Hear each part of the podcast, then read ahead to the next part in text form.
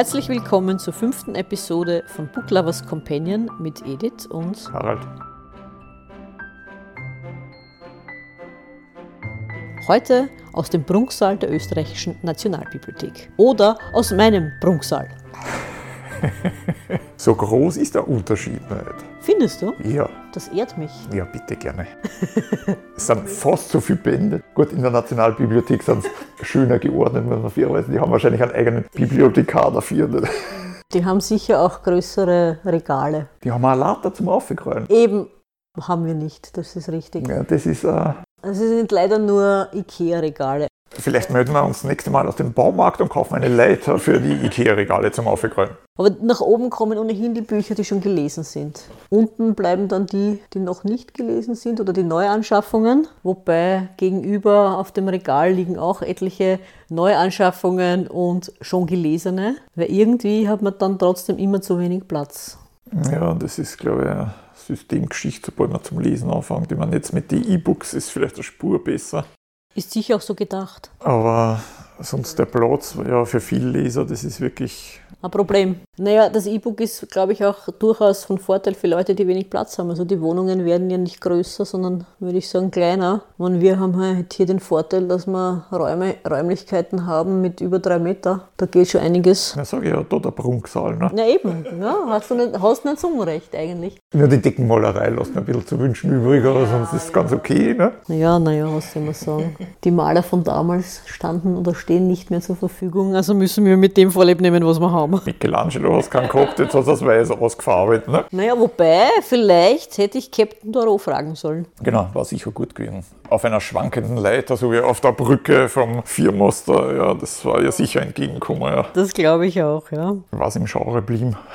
Na, siehst genau. Gut, worüber wir uns heute unterhalten wollen, wir haben kurz darüber gesprochen oder sind auch angeregt worden von unseren Zuhörern, wohlgemerkt. Captain Doro und Co. Doro und Co.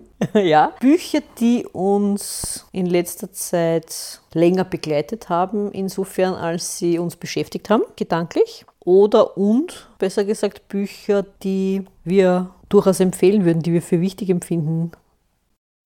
Bücher, die man gelesen haben muss. Es gibt immer so diese Listen. Grusel, der Mann ohne Eigenschaften, kommen wir da in den Sinn. Die sieben Bände von Auf der Suche nach der verlorenen Zeit, die sicher keiner gelesen hat und da an die Nuance zitiert werden. Nein, ich möchte wissen, wie viele die das zitieren, das wirklich gelesen haben, die nicht nur die Kurzinhaltsangabe von dem gelesen haben, sondern die es wirklich vom Anfang bis zum Schluss gelesen haben. Das würde mich interessieren. Na, aber ich weiß ja, was man reden. Weil die Geschichte ist, wirst du, äh, Bücher, die uns länger beschäftigen. Ja, das ist ja, du hast dann eh gesagt, wie es gemeint ist, weil es ist ja eine gefährliche Geschichte, weil eine uralte, öde Story, wo ich nichts weiterbringe, Beschäftigt mich auch länger. wo ich jeden Tag nicht mehr wie fünf Seiten schaffe und ich vielleicht jeden Tag überlege, soll ich überhaupt nur weiterlesen oder nicht? Ja, Aber das war natürlich nicht gemein. Gemein waren natürlich Bücher, die uns, die uns begleiten, insofern, weil wir darüber nachdenken, weil wir sagen, ah, da war was. Also für mich war das, ich, wir haben so schon mal drüber gesprochen, ein Buch, das unter die Kategorie Alternative Geschichte fällt. Äh, von C.J. Sansom, Dominion. Erscheint im Jänner 2020 auch auf Deutsch bei Heine äh, unter dem Titel Feindesland. Spielt zwölf Jahre nach den ja, gröbsten Ereignissen des Zweiten Weltkrieges Großbritannien betreffend, ist eine Geschichte des Widerstands. Also Winston Churchill organisiert sozusagen den Widerstand aus dem Untergrund und wird aus der Perspektive einer Person erzählt, die für die, wie soll man sagen, die von den Nationalsozialisten eingesetzte Regierung arbeitet und mehr oder weniger per Zufall äh, in diese ähm, Widerstandsbewegung stolpert. Es ist interessant beschrieben, nämlich seine Familie oder sein, sein Hintergrund, seine Geschichte, auch seine Ehe und wie er dann sozusagen dort hineinkommt und die Gewissenskonflikte, die er hat, beziehungsweise die Überlegungen, ob er das wirklich schafft, ob er den Mut dazu aufbringt, dann äh, für, die, für den Widerstand tätig zu sein. Das, das Interessante dann, ich möchte nichts äh,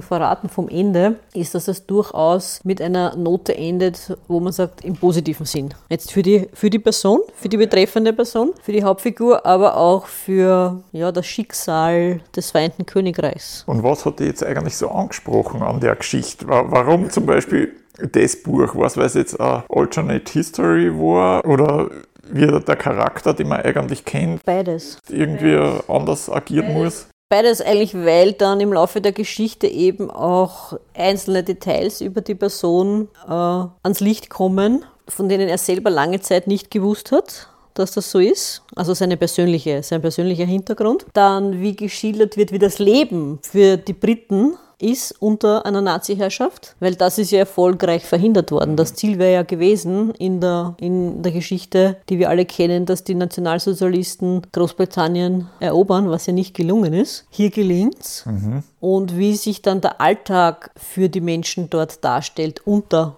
der Nazi-Herrschaft. Und auch es gibt da eine Szene mit der Königin, also wie sie dann erscheint, wie, wie das dann auch die, die Briten selber empfinden, ihre Königin sozusagen unter der Kontrolle, unter Anführungszeichen, der Nationalsozialisten. Zweites Buch. Zweites Buch, das mir, das mir besonders gut gefallen hat, äh, ist eigentlich ein Jugendbuch von Michael Mobergo, Warhorse, zu Deutsch Gefährten.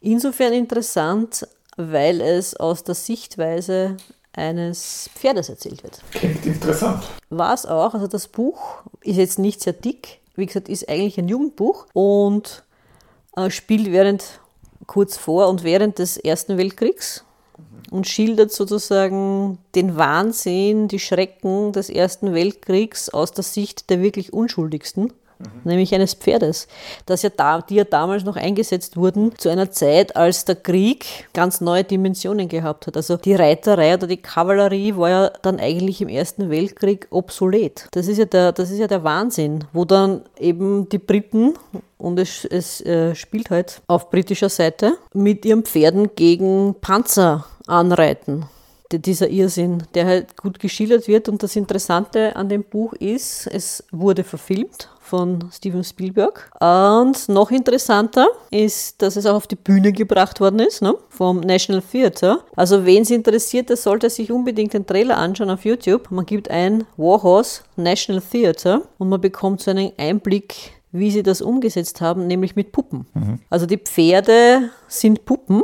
Eigentlich alle Tiere sind Puppen. Also man hat ja auch gesehen, die Ente oder, nein, nicht Ente, war das Gans, die Gans, die ja auch seine Puppe war. Also wahnsinnig toll. Als ich das das erste Mal gesehen habe, habe ich mir nicht wirklich was darunter vorstellen können. Mhm. Ich habe nur gelesen, halt Puppen und so. Das war eine, eine südafrikanische ähm, Company, mhm. äh, Firma, die diese Puppen macht und die das auch äh, bewegen sozusagen. Ich war ein bisschen skeptisch am Anfang, aber das Spannende ist an dem, an dem wie, wie sie es machen, nämlich, dass du irgendwann die Leute, die diese Puppen bewegen, nicht mehr siehst. Das Pferd wird dann ja. lebendig ja. und die, die das bewegen, die siehst du ja. nicht mehr. Ne? Absolut. Na, aber das finde ich toll, dass du das sagst, weil ich, also, ich weiß nicht, ist jetzt eine Zeit aus, habe ich auch ein Buch gelesen. In meinem Fall war es halt, äh, ich meine, fällt mir jetzt nicht dazu ein, in meinem Fall war es halt eine Science Fiction und den habe ich mir damals gekauft und erst im Nachhinein, wie ich ihn schon gehabt habe, habe ich mir gedacht, ah, steht oben 14 bis 16. Dann habe ich es ewig liegen gehabt, habe es dann nicht gelesen und habe gedacht, na, warum habe ich da nicht vorher genau geschaut? Und irgendwann habe ich es dann gelesen und ich muss sagen, das war so eine geniale Offenbarung, das Buch zum Lesen, wo man wirklich das Gefühl hat, ja, die Jahre fallen wieder so ein bisschen ab. Also das war wirklich ein Erlebnis. Darum glaube ich schon, dass ja, wenn Jugendbücher ich glaube, die kennen schon was, ja, wenn der Autor auch was kann. Na, in dem Fall muss ich sagen, absolut. Also vor allem ist es auch interessant, am Anfang vom Buch schildert er, wie er zu dieser Idee gekommen ist für das Buch. Er war, er war da irgendwo unterwegs und hat die Zeichnung von einem Pferd gesehen in irgendeiner so einer Gemeindehalle. Mhm. Und das Spannende war, diese Zeichnung stammt von einem Soldaten, damals, der eben auch unterwegs war, die Pferde zu requirieren. Aha. Als der Krieg begonnen hat, ist, sind ja die Offiziere in die Dörfer geschickt worden, um für den Krieg zum Beispiel eben auch Pferde zu requirieren. Mhm. Also der hat dieses Pferd eben gezeichnet und dieses Bild hing dann eben in einer dieser Gemeindehallen. Weiß ich gar nicht mehr, mehr wie, oder wie das zustande gekommen ist, dass er dort war, der hat das gesehen und da ist eben gestanden, von wem das war der, weiß ich nicht, Offizier so und so, hat das gezeichnet und so ist er auf die Idee gekommen, diese, dieses Pferd zu, zu seiner Hauptfigur zu machen. Die Geschichte ist auch, ist eine Sache, aber dass er den Hauptcharakter, den Protagonisten sozusagen, dass das das Pferd ist, das, ja. das finde ich ja nicht nur großartig, sondern auch absolut mutig. Ne? Und du kaufst das ihm in jedem Moment ab. Mhm. In jedem Moment der Schilderung kaufst du es ihm ab. Dass es wirklich, dass es wirklich das Pferd ist, aus dessen Blickwinkel du das siehst, die Sachen. Das, das finde ich nämlich so großartig. Das ist nämlich sicher total schwer. Ja, ich glaube, das muss man, entweder muss man einen Film anschauen oder muss einmal lesen. Wenn du die Chance hast, es dir im Theater anzuschauen, mit diesen Puppen unbedingt, unbedingt machen. Mhm. Also es ist absolut wert. Also jeden, jeden Cent für die, für die Karte ist es ja, wert. Absolut. Gut, wenn die anderen nationalisiert Vorstellungen auch. Ne? Absolut. Also diese Live-Übertragungen im Heidenkino kann ich nur jedem empfehlen, der sich für Theater interessiert. Die Schatzinsel. Ein Wahnsinns, eine Wahnsinnsinszenierung. Also ich kann mich nur erinnern, als das Schiff vorgestellt worden ist, weißt du noch? Vorher war nur der Most und die Wanden da und dann steigt es auf einmal auf. Ja. Wahnsinn, ja. Ja, die kennen schon was. Briten waren da immer gut bei solchen Sachen. Im Vergleich zu anderen, wie da jetzt keine Dings nennen, Österreich, Deutschland, was nicht. Nein, es gibt sicher überall Ausnahmen, ist klar, aber die Briten, die können ja auch Ausstellungen machen. Ne? Ausstellungen, die interessant sind, die die ansprechen, was nicht von Vitrine zu Vitrine geht und dann schon wieder, weiß ich nicht, wie viele A4-Seiten lesen musst, wo du denkst, eigentlich hätte ich meinen Katalog kaufen können, mit daheim hinsetzen und das in Frieden lesen, als dass ich mit da oben buck, weil es so niedrig ist, dass es dass das Kreuz weh tut ja. und total, ich meine, die haben lebendige Ausstellungen, wenn ich dann nur dran denke, an die, an die HMS Belfast zum Beispiel, wo du da reinkommst in das Schiff und, und siehst alles vom obersten Flaggendeck bis zum untersten Deck im Maschinenraum, wo die Wellen rausgeht hinten. Ich meine, die Briten können solche Sachen machen. Also ich habe was Vergleichbares habe ich bei uns noch nicht gesehen, wo ich sage, das war so interessant, so ansprechend, so faszinierend. Ja, das, ich weiß nicht, das kennen uns bei uns nicht. Na, vor allem zwei, zwei Ausstellungen kann ich da nur nennen, die sich auch nämlich wirklich mit Literatur lustigerweise beschäftigt haben. Das eine war eine Sherlock Holmes Ausstellung. Ah, nein, ich weiß, aber das, das spricht ja wieder für, für einen Autor, dass man das, weiß ich nicht, ist ja toll. Wir sind ja damals, wie wir in London waren, sind wir ja 221b Baker Street, sind wir damals hingegangen, sind dort eingegangen bei der Tier. Der, der, der gesakelte Typ ist durchgestanden, weil das war halt irgendeine Bank oder irgendeine Versicherung, weil das, das Sherlock Holmes Museum war irgendwie irgendwo ums Eck okay. in einer Nähe der Straßen. Und der hat wahrscheinlich, der kennt wahrscheinlich seine Pappen. Weil der ist gleich hergekommen und hat gesagt, we are looking for the Sherlock Holmes Museum. und er hat gleich ausgeteilt. Da, einmal ums Eck. Ja, genau. Aber das haben sie lustig gemacht, nämlich das Sherlock Holmes Museum. Wir waren ja auch dort. Und du kommst wirklich rein. Am, am Eingang steht so einer anzogen wie ein Polizist damals. Ne? Und du gehst da rein, den Gang und die. Der lässt Ratner. Na, weiß ich nicht, glaube ich nicht. Das war einfach so ein Streifenpolizist. Ja, und du gehst dann eben rein und die, die Zimmer sind eigentlich so eingerichtet, wie man sich es wirklich vorstellt. Mhm. Ja? Und dann wirst du begrüßt vom Dr. Watson, einen Schauspieler, den sie halt engagiert haben, so ein bisschen auch was zu erzählen und so. Und das ist wirklich großartig gemacht. Es ist nicht sehr groß, aber es ist trotzdem absolut sehenswert. Und ich bin sicher, seit der Serie Sherlock haben sie noch mehr Zulauf. Und die zweite Ausstellung, die ich sehr gut gefunden habe, da ging es um Winnie the Pooh. Da hatten sie eine Winnie the Pooh-Ausstellung. Cool. Das war so entzückend gemacht. Nämlich für die Kinder. Ich meine, ich war als Erwachsener dort, aber da waren so viele Kinder. Und ich bin sicher, die Kinder haben sich auch keinen Moment fadisiert. Das war wirklich so lieb gemacht, so entzückend gemacht. Mhm. Nämlich aus so, so Darstellungen eben aus dieser einen Brücke, wo der Winnie the Pooh steht und sie, sie schmeißen diese Deckel ins, ins Wasser, nicht? Diese, dieses Holz. Mhm. Und dann laufen wir rüber auf die andere Seite und schauen, wer ist schneller, welcher, welches, welches Holz ist schneller und so. Das haben sie dort auch gemacht und wirklich ganz entzückend. Na, ich weiß nicht, was das ist. Ich kann es nicht sagen. Sind die Leute dort kreativer oder denken es anders oder keine Ahnung, irgendwas rennt da drüben komplett anders und in dem Fall besser wie bei uns. Ne? Weil bei uns, ich weiß nicht, das ist bei uns jede Ausstellung jetzt sind, seit ich die ersten in Großbritannien gesehen habe, sind mittlerweile fast ja, weiß nicht, 25 Jahre oder was vergangen und da haben sie gesagt, ja, der, der Trend kommt auch da um, aber ich stelle da keinen Trend fest. Es gibt immer Vitrinen, es gibt immer Haufen zum Lesen, es ist immer stinkfahrt, nach einer halben Stunde tut man das Kreuz weh, wie verrückt das ist. Weil wenn es interessant ist, tut man nämlich das Kreuz nicht weh. Was, das kommt, das kommt da. Wenn es interessant ist, dann kann es stundenlang dauern, tut man das Kreuz nicht weh. Ne? Und wie es ist, was fahrt, wenn man das Kreuz weh tut, weiß ich sofort, das ist uninteressant. Ne?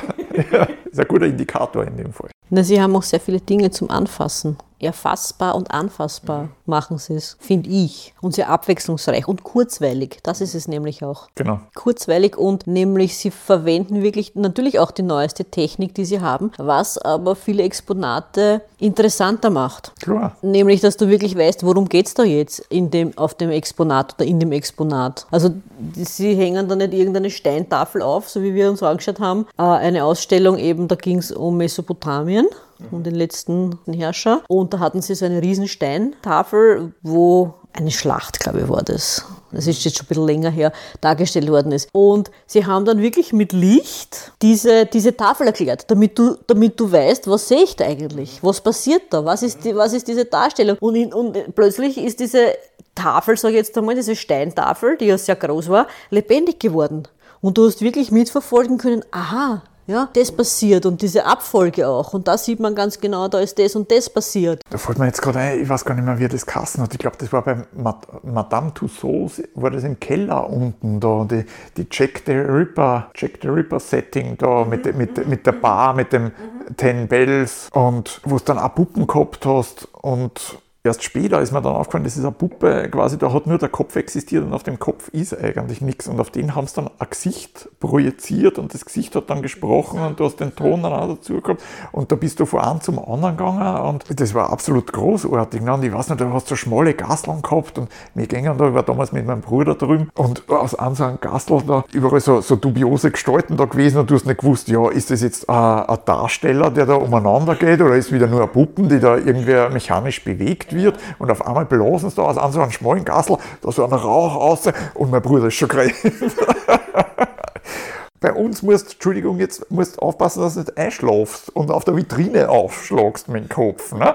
sage ich jetzt. Oder mittlerweile, das ist ja der österreichische Fortschritt, jetzt haben sie überall Tablets, wenn du mehr wissen willst, kannst du am Tablet wischen. Warum ich da in die Ausstellung gehe, dann sollen sie das gleich ins Internet stellen, dann kann ich es von daheim anschauen. Ne? Das ist alles so komisch bei uns. Ne? Aber allein, dass der dort zum Renner gebracht worden ist, das, das, das sagt schon so viel über die Ausstellungsmacher aus und dass das gut gemacht hat. Das war absolut großartig. Ne?